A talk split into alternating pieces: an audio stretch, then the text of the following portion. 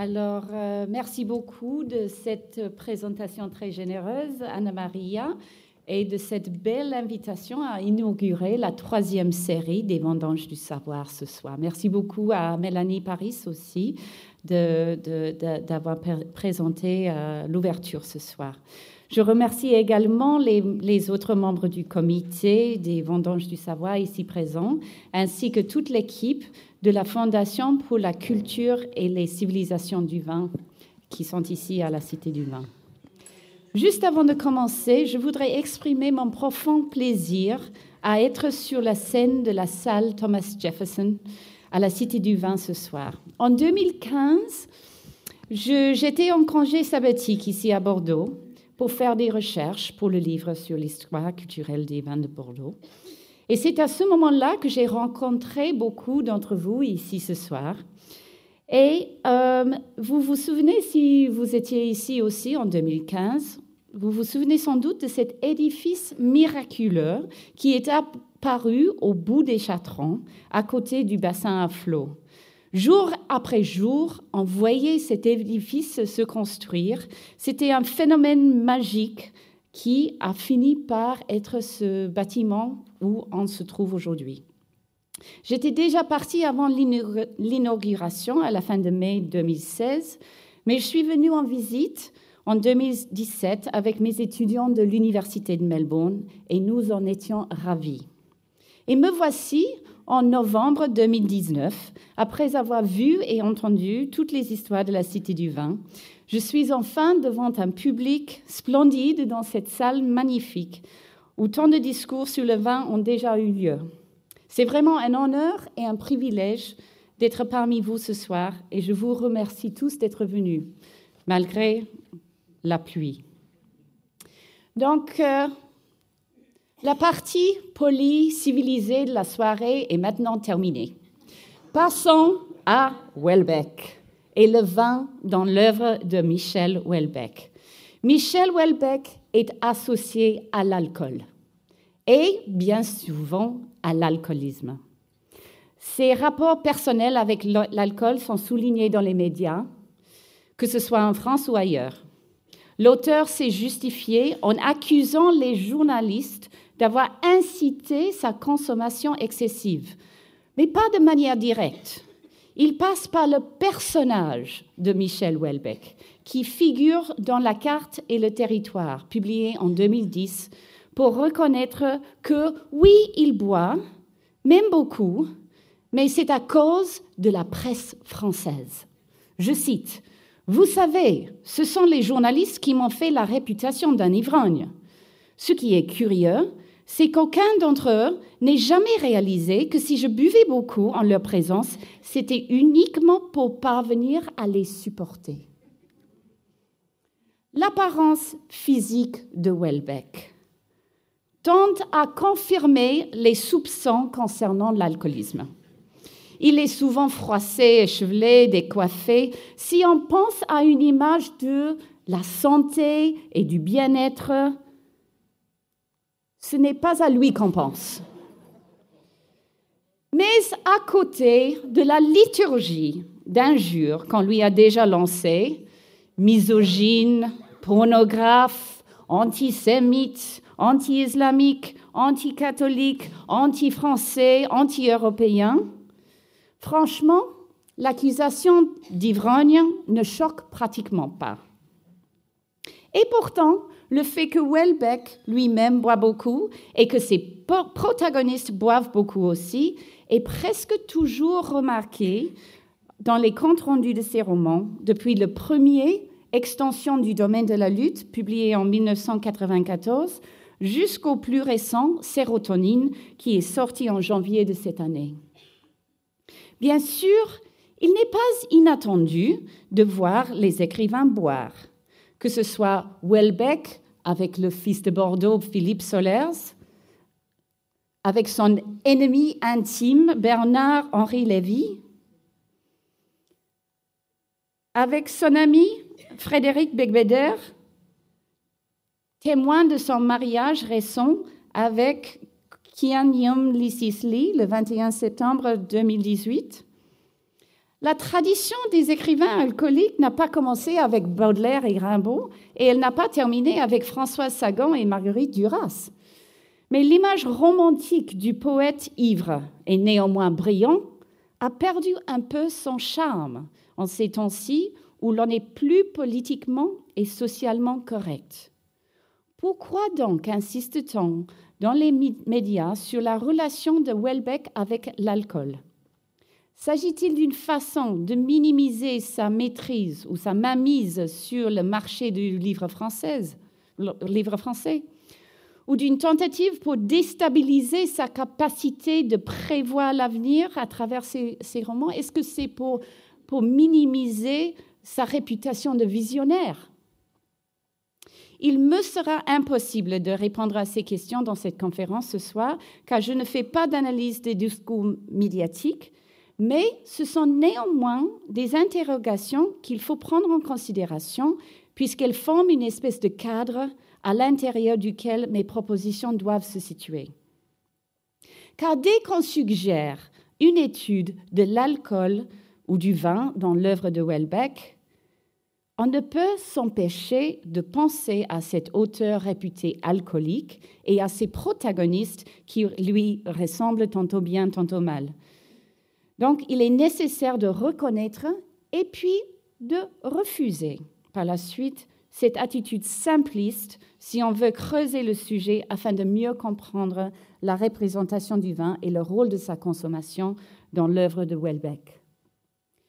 Je dis l'œuvre de Welbeck, qui comprend, bien sûr, comme vous le savez, des recueils de poésie, des essais, des expositions de photographie, des films, des interviews, des collaborations avec d'autres écrivains, musiciens, artistes, etc., ainsi que des romans best-sellers.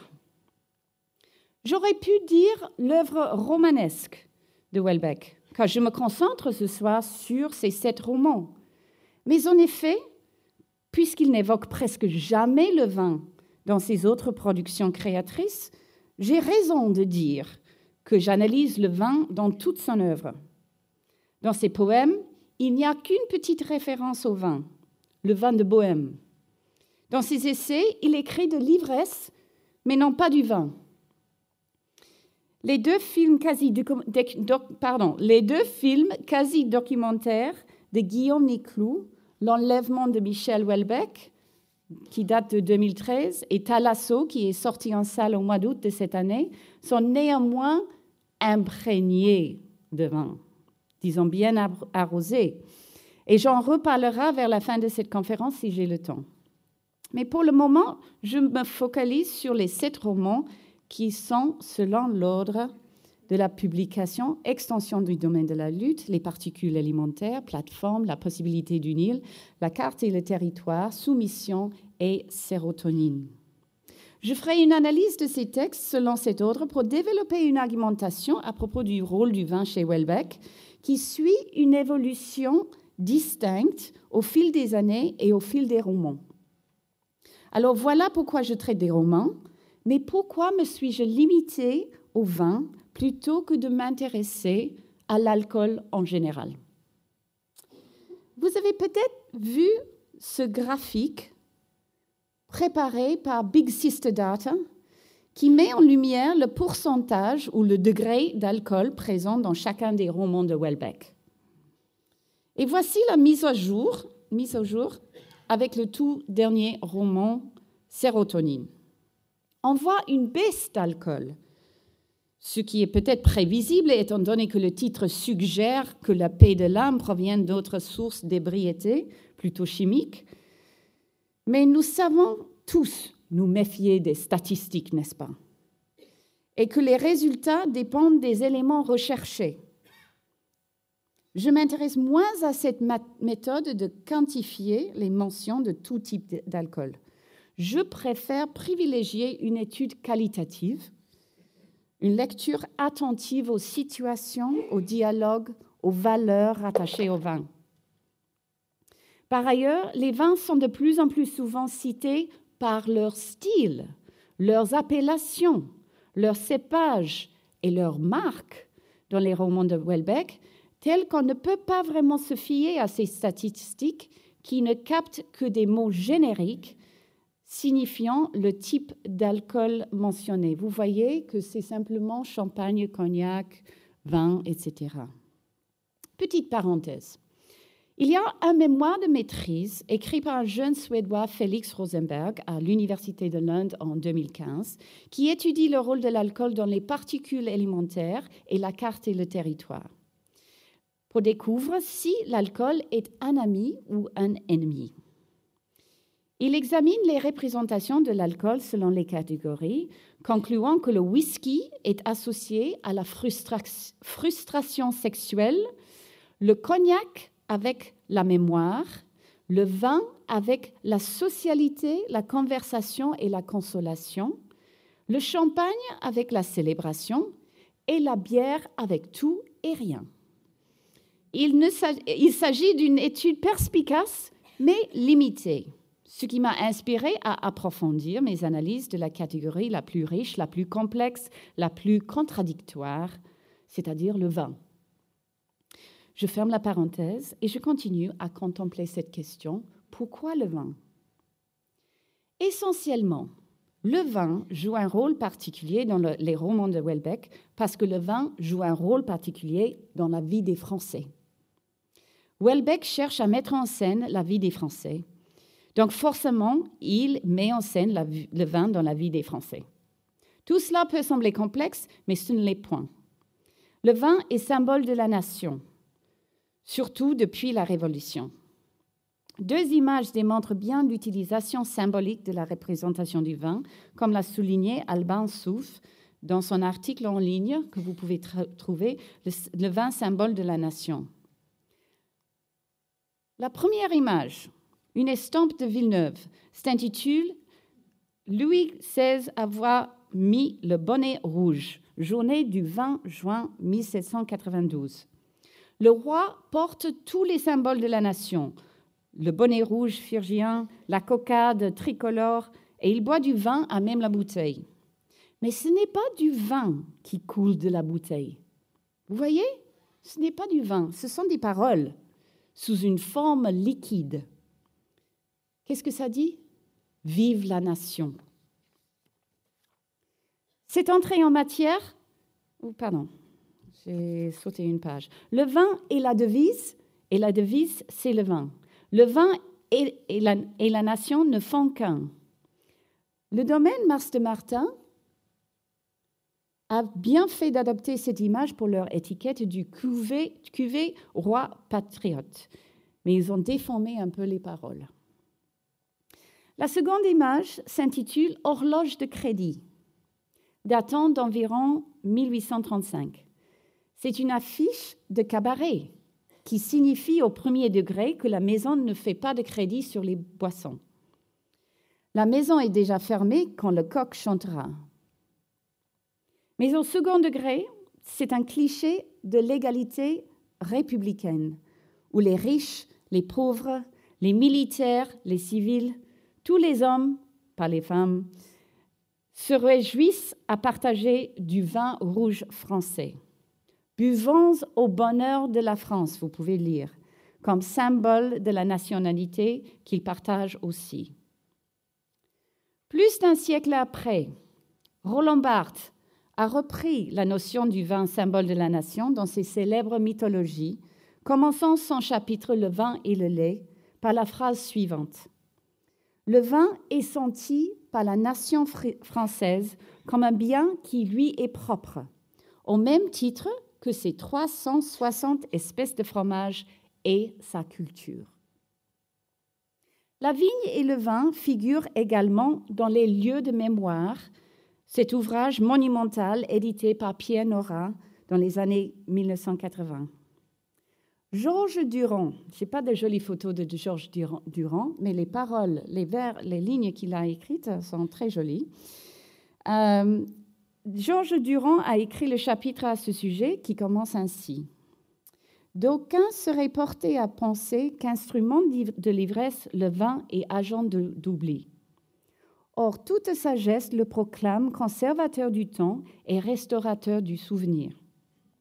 qu'un instant soit solennel, qu'on veuille le rendre mémorable, quelque cérémonie lui imposera sa marque et les paroles évocatrices prononcées, le notable président au rituel invitera la foule à lever son verre à la félicité du moment et à la postérité du projet. Le vin est naturellement associé à l'inoubliable. Cette entrée en matière souligne à la fois l'ébriété et la convivialité, l'oubli et l'inoubliable, la double fonction du vin que nous voyons aussi dans les romans de Welbeck. Cependant, tandis que Georges Durand réclame la seconde fonction, histoire, patrimoine, mémoire, Welbeck tend plutôt vers la première, ivresse, intoxication, stupeur. Donc, le vin, c'est la France. Vous connaissez peut-être cette petite devise aussi, l'eau, c'est la souffrance. Bien sûr, Welbeck, le provocateur, aime bien jouer avec les symboles de la France. Les 68 heures, la laïcité, le pouvoir d'achat, l'éducation nationale, les métiers traditionnels, le repas gastronomique des Français, etc. etc. Il suffit, il suffit d'identifier quelque chose comme un symbole de la France pour que Welbeck le démantèle avec vigueur, humour et parfois mépris. Très souvent mépris en fait. Or, normalement, Welbeck sélectionne des symboles qui sont sujets à débat ou mise en question. Et d'une certaine perspective, on pourrait dire que le vin est lui aussi sous la loupe. Depuis les années 1950, quand les Français buvaient chacun environ 130 litres de vin par an, la consommation a chuté pour n'atteindre que 40 litres par personne par an. Les Français boivent plus de bière et d'alcool fort et prennent de plus en plus de médicaments antidépresseurs. En janvier 2019, au moment même de la publication de sérotonine, Santé publique France a lancé une nouvelle campagne pour réduire la consommation d'alcool. Vous vous en souvenez? Peut-être. Conseillant 10 verres au maximum par semaine, y compris le vin. La réaction du ministère du ministre de l'Agriculture, Didier Guillaume, était la suivante. Le vin n'est pas un alcool comme un autre. Ajoutant que je n'ai jamais vu un jeune qui sort de boîte de nuit et qui est saoul parce qu'il a bu du Côte de Rhône, du Crozet-Métage, du Bordeaux. Jamais. Il faut éduquer à boire un verre de vin pour savoir ce que c'est.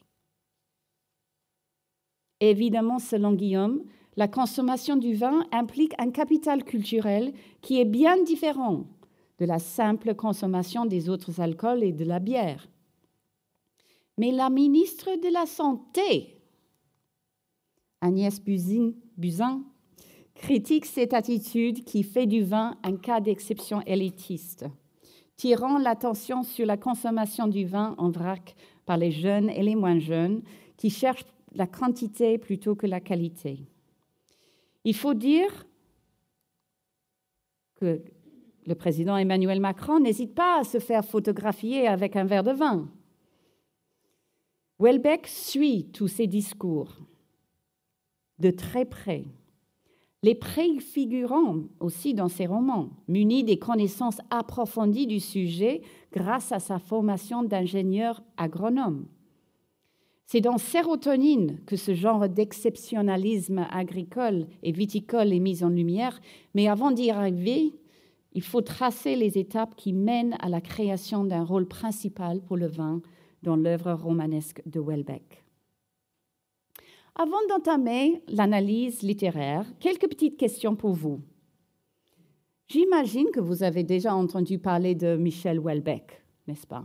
C'est pourquoi vous êtes venu ce soir à écouter la conférence. Franchement, on ne peut pas éviter Michel Houellebecq, n'est-ce pas? Mais avez-vous lu un roman de Houellebecq? Pouvez-vous lever la main si vous avez déjà lu un roman de Welbeck Gardez la main comme ça si vous avez lu tous les romans de Welbeck. Ah, il y a des fans dans la salle, il y a des assidus. Alors, vous avez entendu parler de Welbeck, vous avez entendu Welbeck, vous avez vu Welbeck à la télévision, je suis sûre, vous avez lu Welbeck. Mes dernières questions, y a-t-il des gens dans la salle qui ont bu avec Welbeck? Non? Jamais? J'ai un ami qui a bu beaucoup avec Welbeck. C'est un prof de français écossais qui était son traducteur. Et ils ont passé de longues soirées ensemble à discuter de tout, comme vous pouvez imaginer.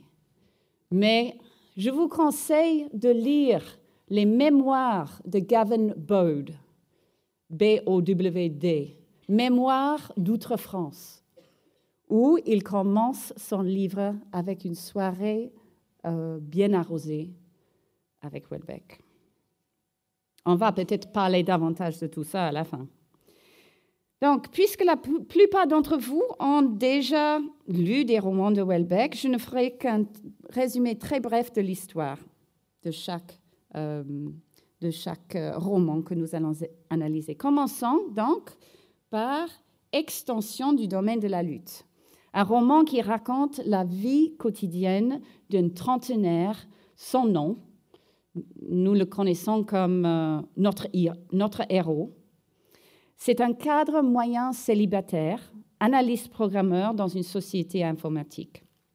Dépressif narcissique, détaché, passif, désabusé. Les adjectifs péjoratifs ne manquent pas. Comble de malheur, ce protagoniste n'aime pas le vin. Ce défaut est révélé quand il fait ses courses. Je cite J'achetais peu de choses, du fromage et du pain en tranches pour manger dans ma chambre d'hôtel. Ce soir-là, j'avais décidé d'éviter la compagnie de tisserands pour me reposer un peu. Mais j'hésitais quelque temps entre les bouteilles de vin, très diverses, offertes à la convoitise du public. L'ennui, c'est que j'avais pas de tire-bouchon. Par ailleurs, je n'aime pas le vin. Ce dernier argument finit par l'emporter et je me rabattis sur un pack de Tuborg. En regardant les bouteilles, il se sent comme s'il devrait être attiré par le vin. Mais il se rend compte en même temps qu'il n'est pas équipé, ni pratiquement, ni culturellement, pour boire du vin. Il n'a pas de tire-bouchon, il n'a pas de capital culturel. Il préfère la bière danoise, de toute façon. Autre détail, il a décidé de rester seul ce soir-là, plutôt que de passer la soirée avec son collègue Tisserand, qui lui non plus n'est pas bon ambassadeur pour le vin. En effet, Tisserand ne réussit jamais à draguer. Et au moment même où il semble y avoir une lueur d'espoir, c'est le vin qui ruine ses chances.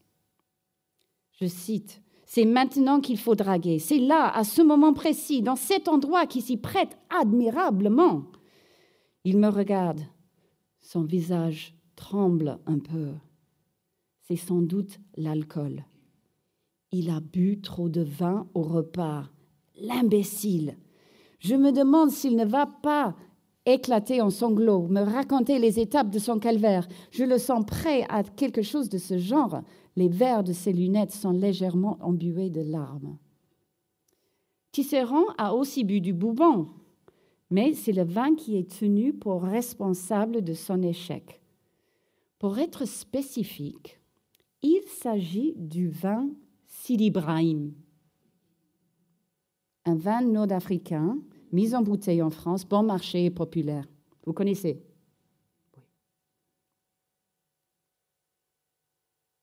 À l'époque de la publication de ce roman, c'est-à-dire en 1994, le propriétaire de Sidi Ibrahim était un entrepreneur qui s'appelle Bernard Magret. Il avait commencé son entreprise William, Peters avec Sidi Ibrahim, Marie Brizard et d'autres marques d'alcool qui se vendaient dans les grandes surfaces et qui ont fait sa fortune. Bien sûr, il a changé de gamme.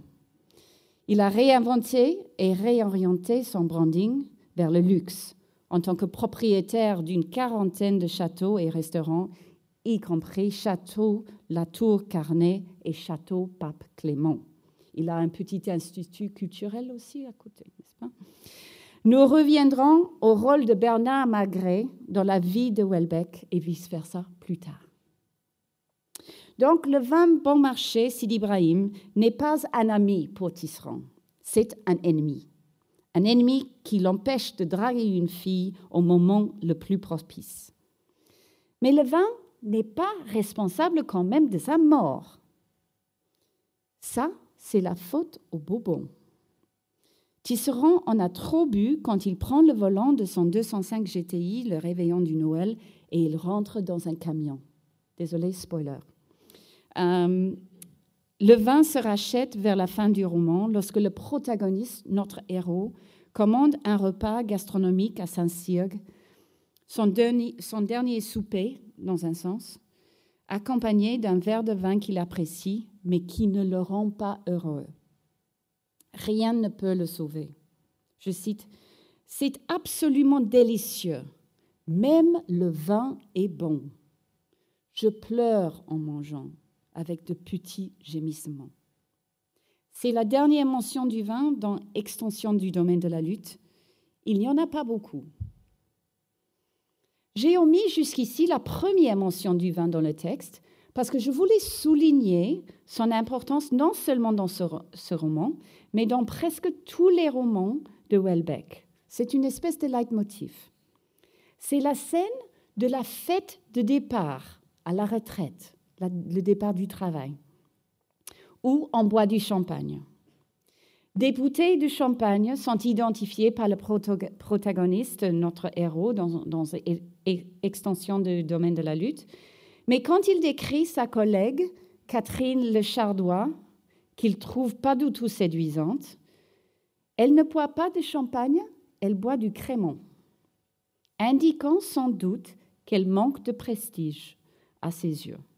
Je cite, Elle me regardait en souriant, elle buvait du crémant elle s'efforçait d'être courageuse. Pourtant, je le savais, elle avait tellement besoin d'être tranchée. Une scène similaire s'ouvre à une critique pareille au début du prochain roman de Welbeck, Les particules élémentaires, publié en 1998. Michel Jerzinski, le génie scientifique, organise son propre pot de départ les quatre bouteilles de champagne coincées dans le frigo des scientifiques entre des produits chimiques et des bacs de congélation d'embryons ne suffisent presque pas aux 15 convives. C'est un peu trop juste s'ils veulent tous boire à la santé et à l'avenir de Michel. Bien qu'il s'agisse d'une occasion conviviale, cette scène ressemble plus à un rituel obligatoire, un événement maladroit tout comme dans le, roman précédent.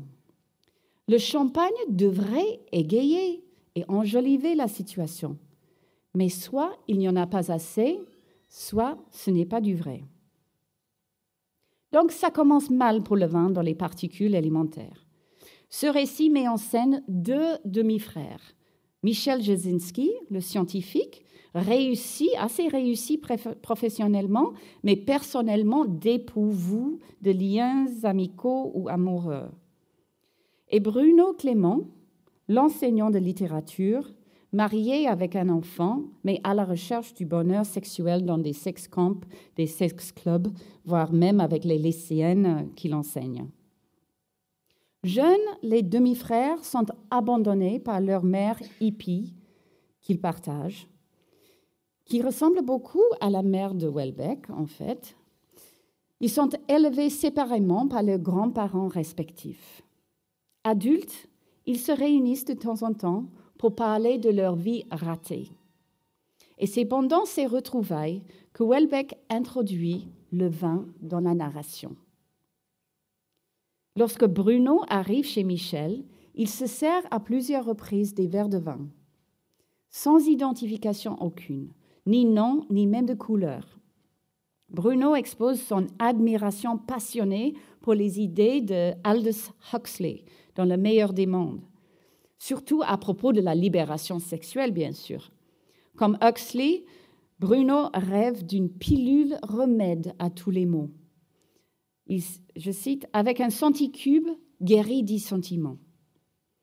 En guise de réponse, Michel offre une analyse détaillée et bien argumentée du rôle joué par Huxley comme précurseur du mouvement New Wave et New Age et comme influence fondamentale sur le XXe siècle au sens plus large.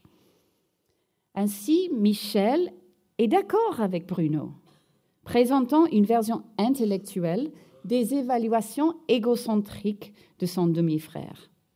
Dans ce consensus inattendu, il y a une harmonie et une convivialité qui sont rares, rarissimes dans les romans de Welbeck. Et il est significatif que cette conversation s'accompagne de vin, même si on ne sait pas exactement les détails. Lors de leur prochaine réunion, les demi-frères boivent de grands verres de vin ensemble. Les mains de Michel tremblent et Bruno regrette son fils et son ex-femme, ponctuant ses histoires des demandes de vin ou en remplissant lui-même son verre. Au moment où Michel sort sur le balcon pour prendre de l'air, réfléchissant sur la vie de son demi-frère et sa ressemblance avec la vie de beaucoup d'autres personnes qui ont perdu leur famille, il se rend compte que ce qui distingue Bruno de ses autres hommes en couple, c'est qu'il n'a pas accepter le déclin du désir sexuel. Michel trouve alors un exemple pour réconcilier ou interpréter le comportement de son demi-frère. Et cet exemple est lié au vin. Après quelques années de travail, le désir sexuel disparaît. Les gens se concentrent sur la gastronomie et les vins. Certains de ses collègues, beaucoup plus jeunes que lui, avaient déjà commencé à se constituer une cave. Tel n'était pas le cas de Bruno, qui n'avait fait aucune remarque sur le vin. Du vieux pape à 11 francs 95 la bouteille. Ce modèle qui relie l'appréciation du vin avec un style de vie et une identité tout à fait acceptable en France ne correspond pourtant pas ni à Michel ni à Bruno. Étant donné que Bruno n'a rien remarqué à propos du vin et que Michel n'a lui-même aucune cave ni intérêt pour le vin, il n'ont évidemment pas le capital culturel pour accéder à ce style de vie et cette, cette identité acceptable. De nouveau, le nom du vin inséré par Welbeck dans ce contexte n'a rien de neutre. Tout comme le Sidi Ibrahim, le vieux pape est reconnu immédiatement comme un vin rouge bon marché, trouvé dans n'importe quel supermarché à l'époque. Peut-être toujours aujourd'hui. Oui? Moins. Oui? Cette référence porte néanmoins une signification socioculturelle plus approfondie. Car Vieux Pape est la plus ancienne marque de vin en France créé comme vin de table il y a environ 75 ans et figure maintenant parmi les marques de Castel. Selon ce géant de l'industrie viticole, vinicole plutôt, Vieux Pape représente, je cite de leur site web, tradition, authenticité, convivialité. Et le nom inscrit sur l'étiquette, en lettres gothiques médiévales, symbolise le pouvoir et le raffinement, l'histoire. Vieux Pape évoque aussi une association avec une appellation de la vallée du Rhône bien plus prestigieuse que vous connaissez sans doute, Châteauneuf du Pape, qui réapparaîtra dans l'œuvre de Michel Houellebecq Attention. Vers la fin des particules alimentaires, Houellebecq décrit Bruno et Michel en train de boire du vin blanc dans des contextes indépendants et bienheureux. Bruno vient de faire l'amour avec Christiane, qui lui semble la femme de sa vie. Il ouvre une bouteille de vin blanc avant de partager avec elle des secrets de son enfance qu'il n'a jamais racontés à personne. C'est un moment d'intimité et de confession. Michel, de son côté, vient d'élaborer sa théorie de la croyance comme résultat d'une confusion entre liberté et imprévisibilité.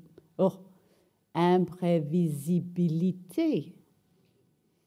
Il se sert un verre de vin blanc et s'allonge pour réfléchir à cette découverte qui finira par changer le monde. Et nous allons voir les résultats dans un autre roman, La possibilité du Nil.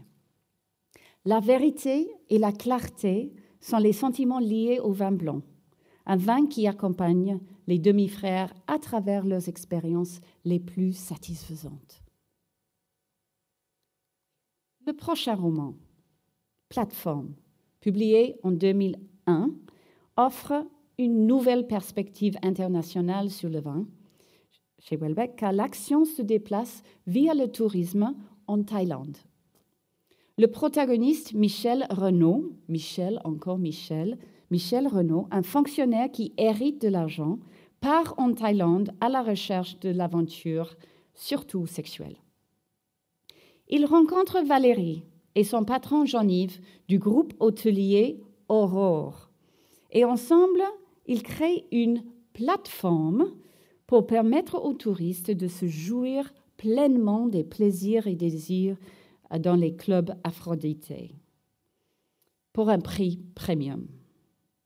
Ce cocktail de sexe et d'argent sous le soleil, agrémenté d'une histoire d'amour entre Michel et Valérie, finit mal. Spoiler. Euh, Valérie est victime d'une attaque islamiste plus générale contre la marchandisation de la débauche en Thaïlande. C'est avec la publication de ce roman juste avant les attentats de Bali en octobre 2002 que Welbeck se revêt sa réputation de visionnaire, ainsi que gêneur, pour être poli. Avec ses propos provocateurs sur la religion islamique, je ne vais pas le dire, mais vous pouvez le lire. Au début du roman, à l'hôtel où le protagoniste Michel est hébergé avec d'autres touristes français, le vin est un sujet de conversation, un marqueur de l'identité française qui se fait remarquer par son absence dans le restaurant français à l'étranger. Je cite, autour d'un repas, C'était délicieux et le rôti de porc était parfaitement cuit, à la fois croustillant et tendre. Ça manque juste un peu de pinard émit René avec mélancolie. Josiane crispa les lèvres avec mépris. Ce qu'elle pensait des touristes français qui ne pouvaient pas voyager sans leur peinard, il ne fallait pas le lui demander. Assez maladroitement, Valérie prit la défense de René. Avec la cuisine taille, dit-elle, on n'en ressentait pas du tout le besoin. Mais là, un peu de vin aurait pu se justifier. Elle-même, de toute façon, ne buvait que de l'eau. Si on part à l'étranger, martela Josiane, c'est pour manger la cuisine locale et pour suivre les coutumes locales. Sinon, autant rester chez soi. Évidemment, quand on parle du pinard, on parle du vin comme réconfort pour les poilus pendant la guerre et le soutien moral des classes populaires. Chose intéressante, Valérie ne boit que de l'eau. Est-elle vraiment française? Plutôt cosmopolite, une citoyenne du monde. On va la revoir plus tard. Après avoir commencé une histoire avec Valérie en Thaïlande, Michel doit quand même rentrer à Paris. La vie normale reprend. Le samedi, il, achète, il s'achète un poulet rôti au marché de la rue Mouffetard et deux bouteilles de grave pour un déjeuner français bien typique, plutôt bien arrosé pour une personne. Un coup de téléphone et il repart chez Valérie. De retour à Paris, elle aussi, pour une soirée très satisfaisante à deux. Pourtant, selon Welbeck, tout est mieux en Thaïlande. Ce n'est pas le vin ordinaire de Grave, mais de Saint-Estèphe qu'il consomme à la fête de Noël au groupe de Aurore en Thaïlande. Et il vient de faire l'amour non pas avec Valérie seule, mais avec elle plus de jeunes Thaïlandaises. Il est au septième ciel.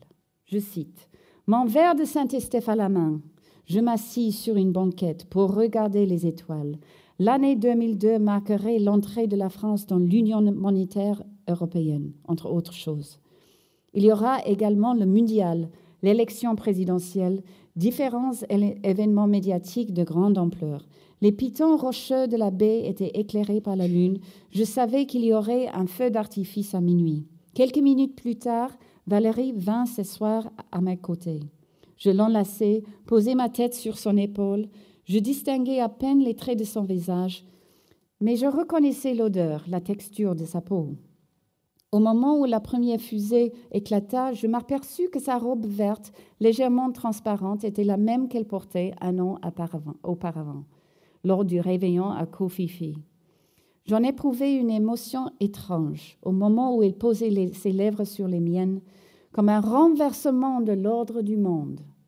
Curieusement, et sans l'avoir le le moins du monde mérité, j'avais eu une seconde chance. C'est très rare dans la vie d'avoir une seconde chance. C'est contraire à toutes les lois. Je la serrai dans mes bras avec violence, gagnée par une subite envie de pleurer. Cette seconde chance, Welbeck l'évoquera de nouveau à la fin de son roman Soumission, sous une toute autre forme, la conversion à l'islam. Mais en fin de compte, ce sera le même rêve le rêve de boire du bon vin et d'aimer plusieurs femmes à la fois. On y arrivera bientôt. Passons maintenant à la possibilité du Nil. Son roman suivant, publié en 2005. Un véritable pavé de presque 500 pages où le protagoniste Daniel 1 est un comique professionnel politiquement correct. Il blague sur les conflits israélo-palestiniens, sur la mafia et la corruption, sur la pédophilie et la pornographie, tout ce qui est tabou et interdit à l'humour dans la société contemporaine. L'argent lui vient, mais l'amour, lui échappe. Il est attiré par la secte des Elohimites, basée sur la secte française des Raéliens, et devient, avec l'aide scientifique des connaissances extraterrestres, un néo-humain. Grâce, il peut donc se réincarner à l'infini. Il est arrivé au Daniel 25 dans ce roman futuriste, grâce au clonage de l'ADN et à la cristallisation de l'être en une forme monacale, sans aucun désir, ni besoin de manger, boire, digérer, etc. La seule motivation de son existence est le devoir de réécrire l'histoire de sa vie à travers les différentes incarnations. Il n'est sans doute pas étonnant d'apprendre qu'il y a très peu de vin dans ce roman.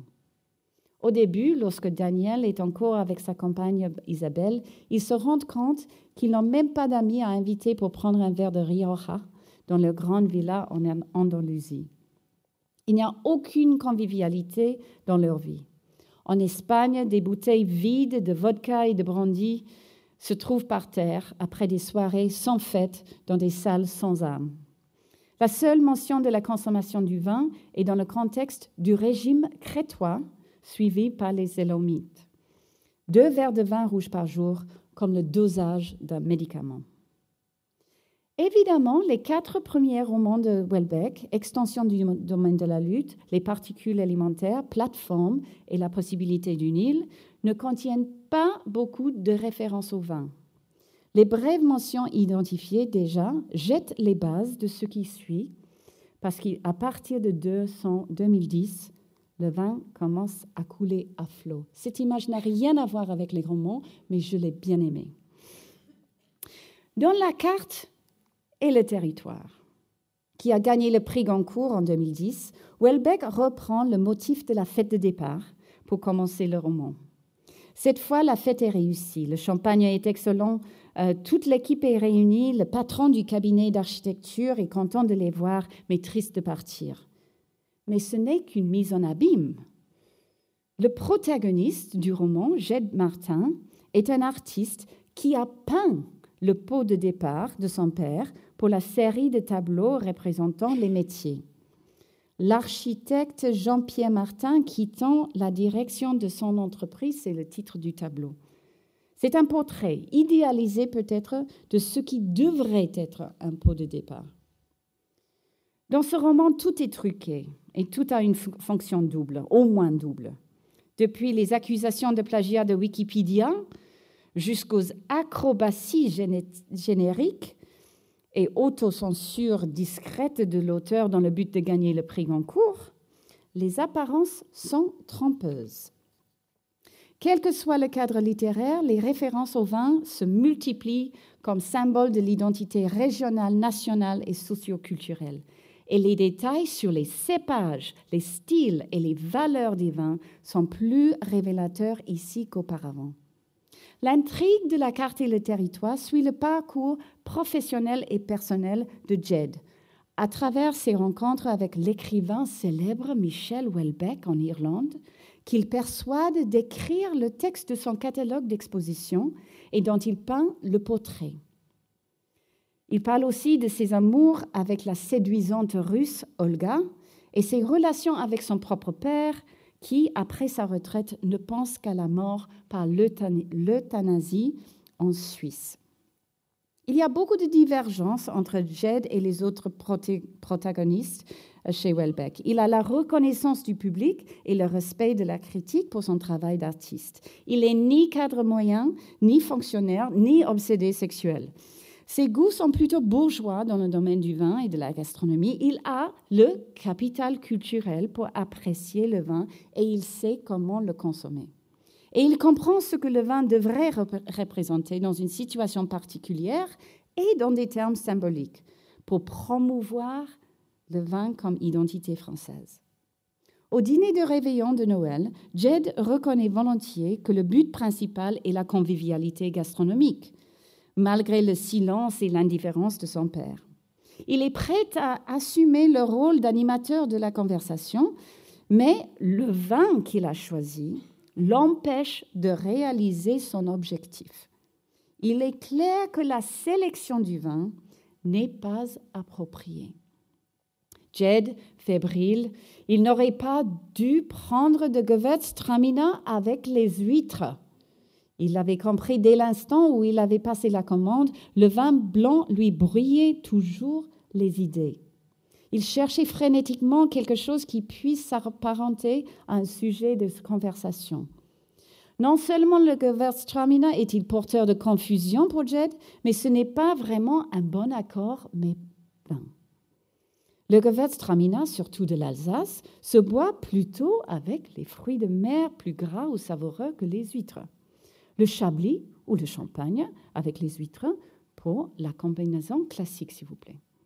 Faute de l'accord parfait mais vain, la conversation ne peut se dérouler naturellement. Mais le Gewürztraminer a une seconde chance dans la carte et le territoire. Il revient sous une autre forme, plus douce, vendange tardive, à la fête extravagante de Jean-Pierre Pernaud, où tous les mets et vins sont accordés selon un programme soigné d'authenticité régionale. Je cite Jed passa au large, pénétra dans le deuxième salon, accepta un gnocchi aromatisé à l'emmental et un verre de Gewürztraminer vendange tardive, proposé par les deux serveuses alsaciennes en coiffe, vêtues d'un tablier blanc et rouge noué autour de la taille qui circulait avec le plateau entre les invités. Évidemment, il n'y a pas de silence maladroit avec de tels supports gustatifs. La conversation se déroule sans aucun problème. Je cite, Il devait y avoir deux à trois cents invités. Le vacarme des conversations couvrit peu à peu le hurlement des binouis. Il eut l'impression qu'il allait être victime d'un étourdissement et s'appuya au stand des produits auvergnats. acceptant une brochette Jésus la guiole et un verre de 5%. L'odeur puissante et terreuse du fromage le remit un peu d'aplomb. Il finit son verre de 5% d'un trait en demandant un deuxième et reprit son avancée dans la foule. Bien que Jed semble mieux comprendre ce qu'il boit et pourquoi, il avale le vin verre après verre, tout comme Tisserand dans l'extension du domaine de la lutte, ou Bruno dans les particules élémentaires, ou bien Michel dans Plateforme. La différence ici est que l'ébriété de ces personnages professionnellement réussis est acceptable dans une soirée privée. La description du président de TF1, Patrick Lelay, exemplifie le comportement inacceptable d'ivrognerie qui passe pourtant comme acceptable chez une telle figure de pouvoir. Je cite. Au milieu d'un petit groupe, Patrick Lelay, très aviné, pérorait avec bruit. Il avait carrément raflé une bouteille de Châteauneuf du Pape et buvait de longues rasades au goulot. Et il jeta la bouteille derrière son épaule, frôlant le crâne, de Julien le Perse. Elle vint s'écraser aux pieds de trois hommes d'âge mûr en costume trois pièces gris moyen et le fixer, oh, pardon, qui le fixait d'un regard sévère. Les nombreux verres de vieux pape ont été remplacés par le Châteauneuf du pape bu à même la bouteille. Malgré les bouffonneries vulgaires et dangereuses de Patrick Lelay, il n'en est pas condamné. Claire Chazal est toujours à ses côtés et Jean-Pierre Pernaud ne lui demande pas de partir. Il a dit tout simplement Tu as trop bu, Patrick. Patrick finit par terre dans la rue, le front ensanglanté.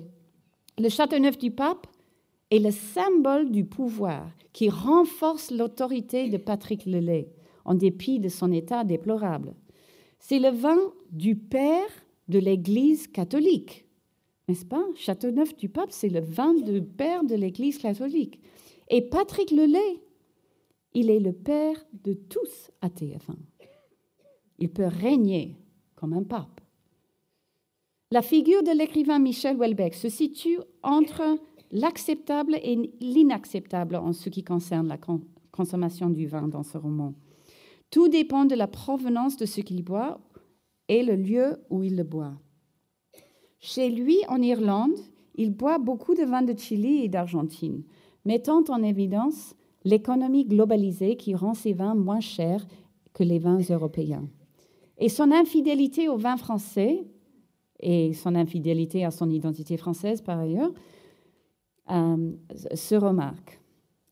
Cependant, quand il invite Jed à dîner au pub irlandais, The Oakwood Arms, qui sert des spécialités irlandaises ainsi que des plats pakistanais, grâce à la nationalité du chef, Michel Welbeck commande non simplement un vin blanc ou un vin rouge, un vin français ou un vin sud-américain, il commande un chablis. Oups, pardon, ça c'est le Châteauneuf du Pape. Maintenant, on est au chablis. Le Chablis est bien sûr un vin fait de chardonnay. L'appellation est connue pour la qualité de son terroir qui apporte un goût distinctif et de minéralité à ses vins. L'écrivain Michel Houellebecq, c'est-à-dire l'écrivain, le personnage de l'écrivain dans ce roman, se lamente le serveur polonais qui n'a pas le capital culturel pour servir le vin comme il faut. Sa conversation avec Jed expose un côté pédant de sa consommation du vin une sorte d'identité française associée à la façon correcte de boire du vin qu'il met en scène par moments. Je cite Il n'arrive pas, génie le romancier, il n'arrive pas à servir le vin blanc à température.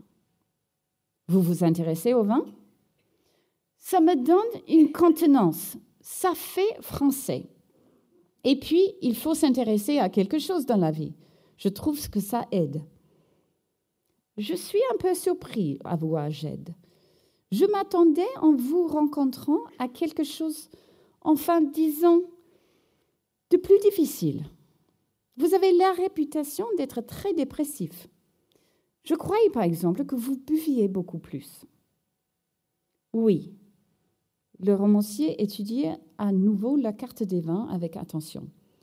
Si vous prenez le gigot d'agneau ensuite, il faudra choisir autre chose, peut-être un vin argentin de nouveau.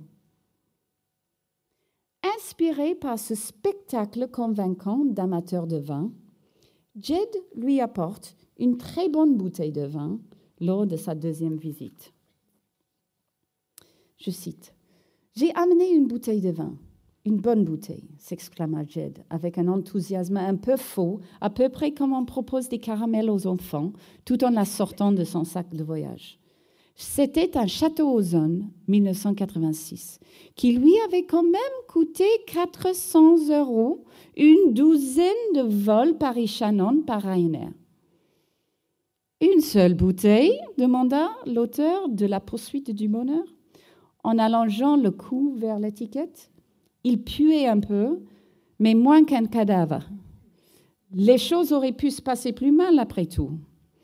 Puis il se retourna sans un mot après avoir agrippé la bouteille. Le choix d'un château aux zones 1986 n'est pas neutre. Évidemment, il s'agit d'un vin de prestige, l'un des quatre premiers grands crus classés A, le plus haut rang dans le classement de Saint-Émilion. Nommé après le poète romain Ausonius, qui était propriétaire d'une quarantaine d'hectares de vignes dans la région de Saint-Émilion au IVe siècle, le vin a une signification symbolique liée à la création littéraire, ainsi qu'une signification commerciale. La mise en équivalence de la bouteille de Château Ozone avec les vols Ryanair fournit un contraste choquant entre le luxe et le low cost. Et puis, dès que Jed lui présente la bouteille, Michel Welbeck vide son verre sans apprécier la signification poétique, commerciale ou plus important, sensorielle.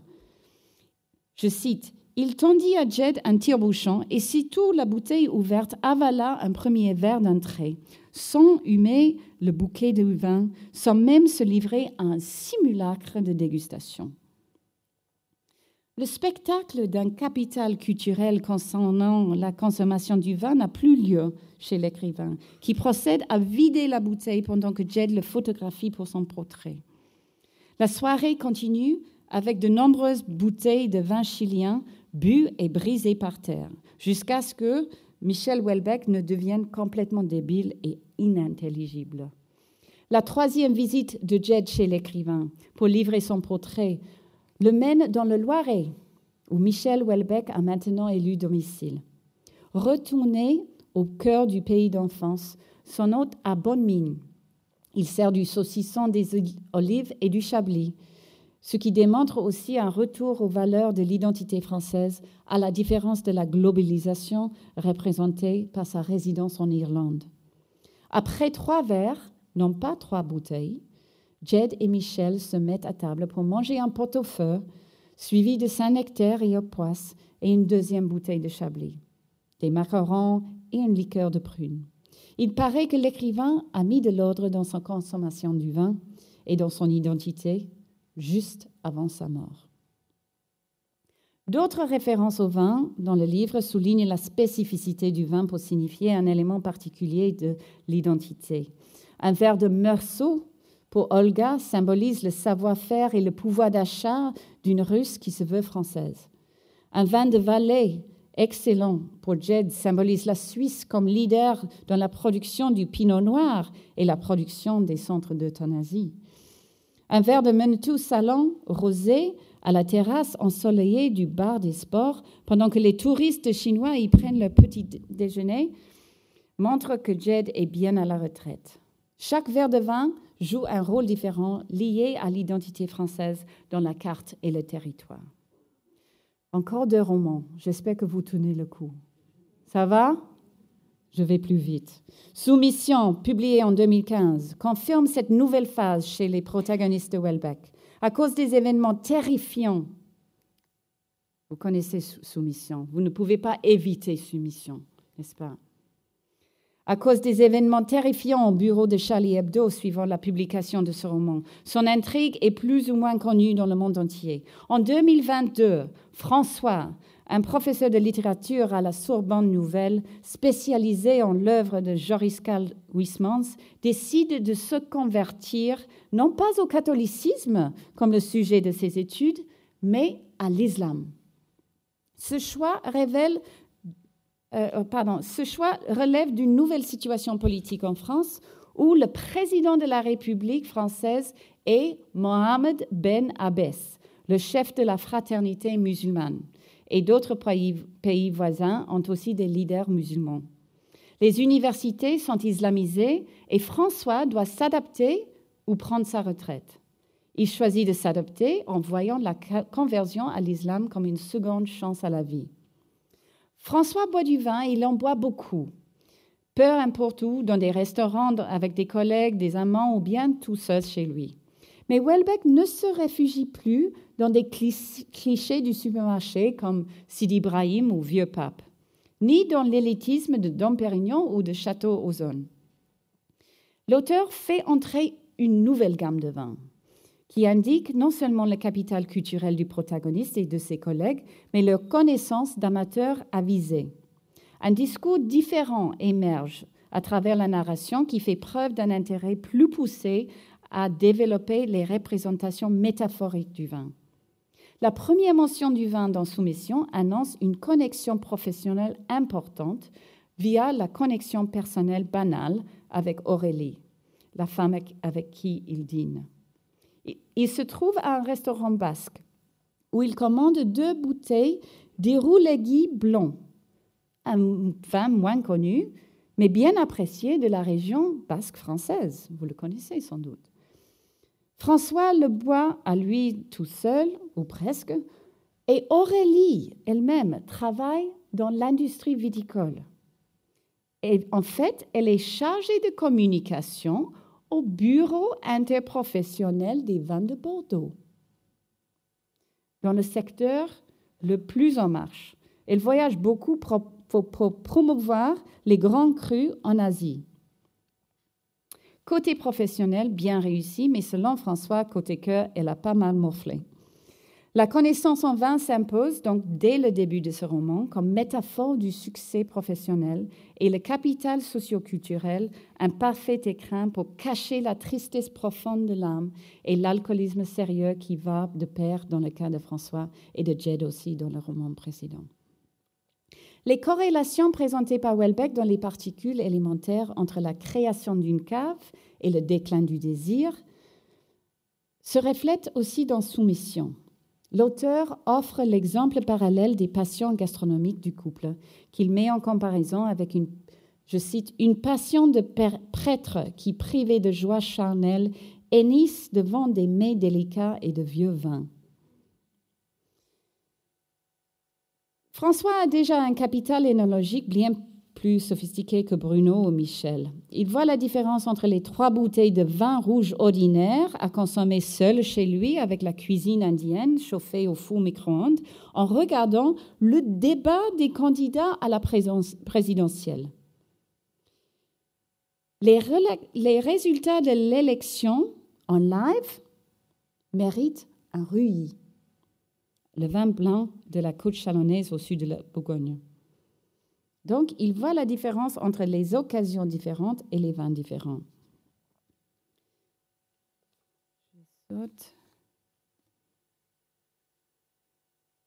François note aussi le goût raffiné de son collègue l'empereur qui boit du champagne au bar plutôt que de la bière lef et par la suite il met deux bouteilles de champagne dans le frigo pour célébrer le retour de sa jeune copine juive, une étudiante, Myriam.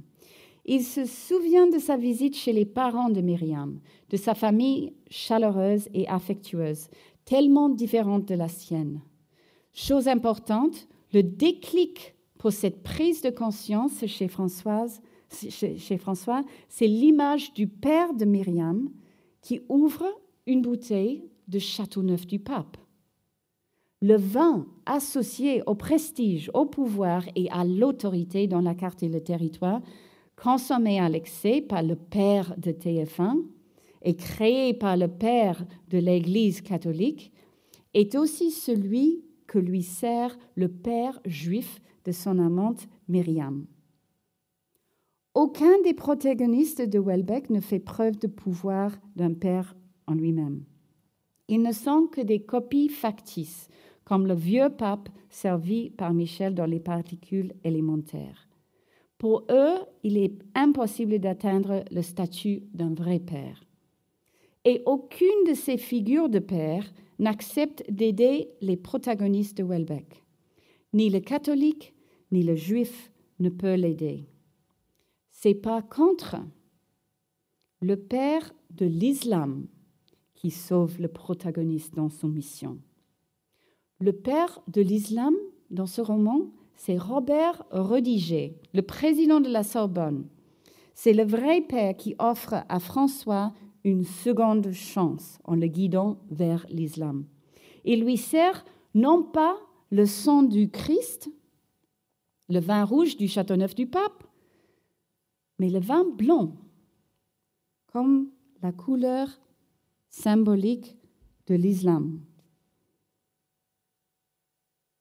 Le blanc qui représente la pureté et la paix, sous la forme de meursault.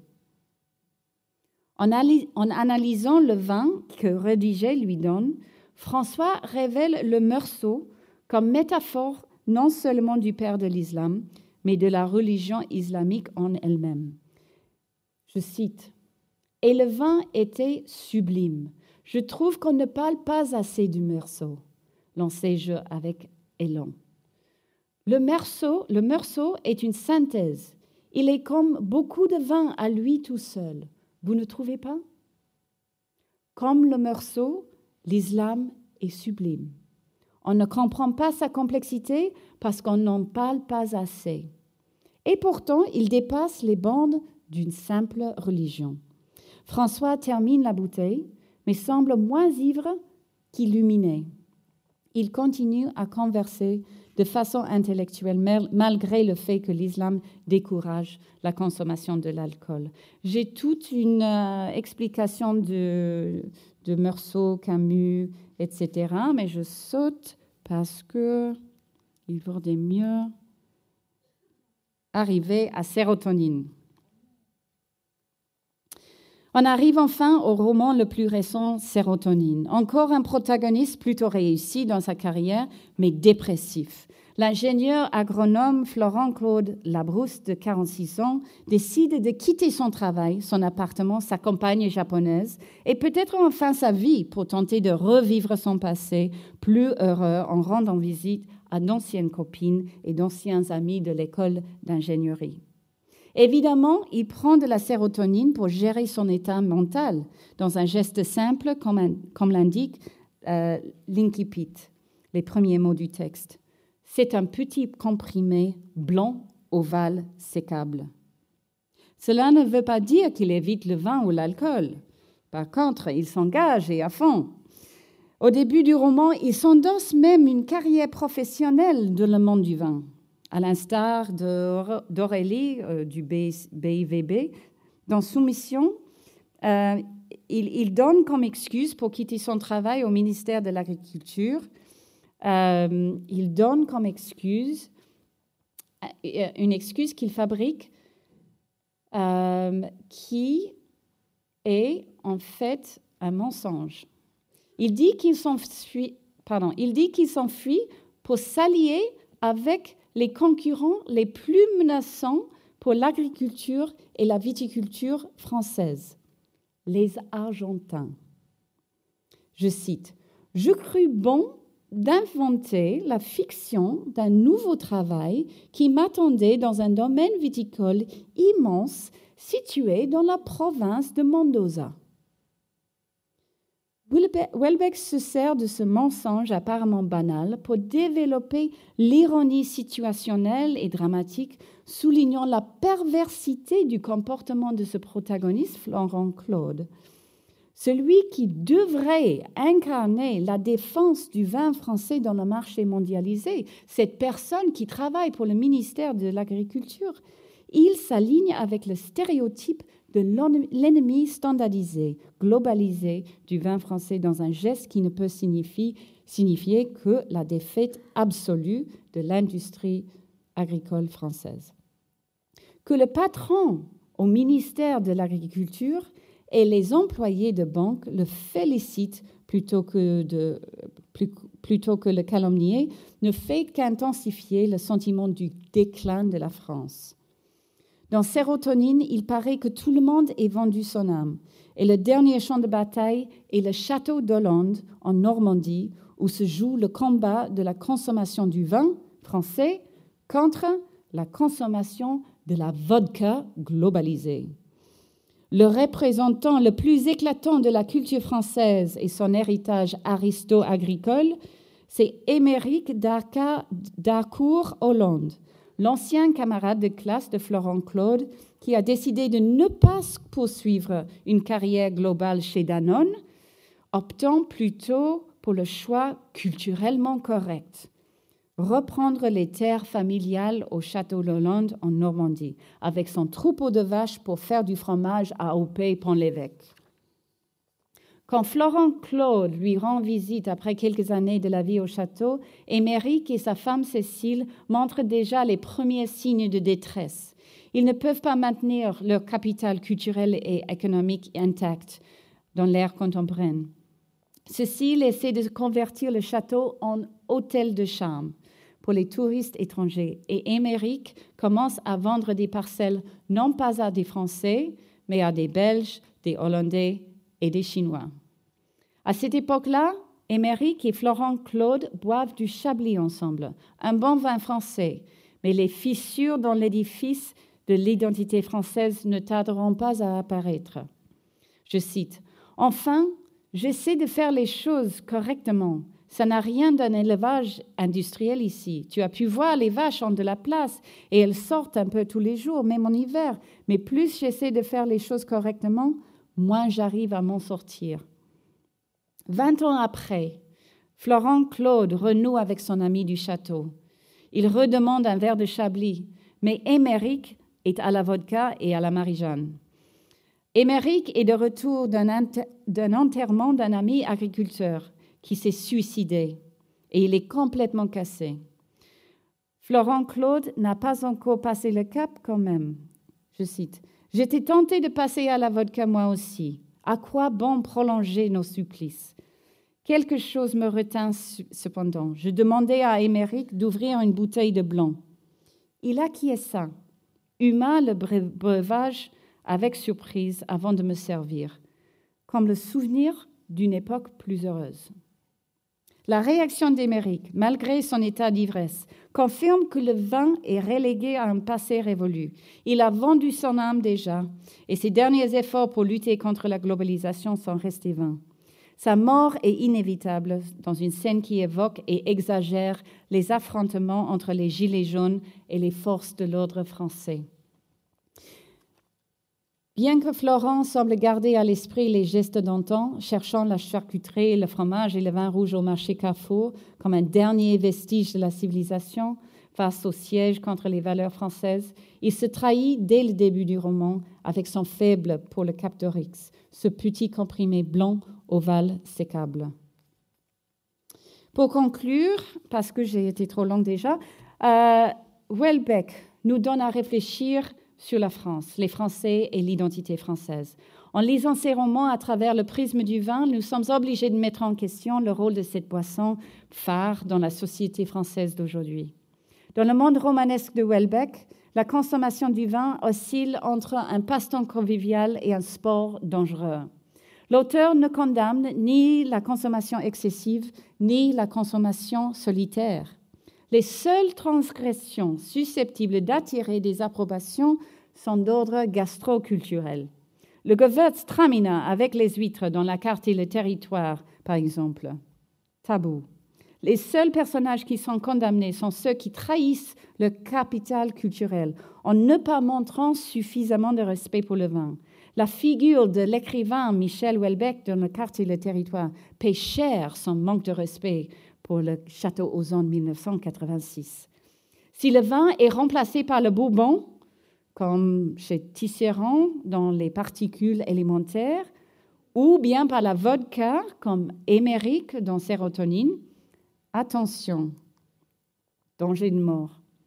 Si vous ne pouvez pas de vin comme, pardon, si vous ne buvez pas de vin du tout, comme Valérie dans Plateforme, attention, danger de mort. Si le vin est remplacé par des antidépresseurs, comme dans le cas de Florent Claude dans Sérotonine, il n'y a aucun espoir.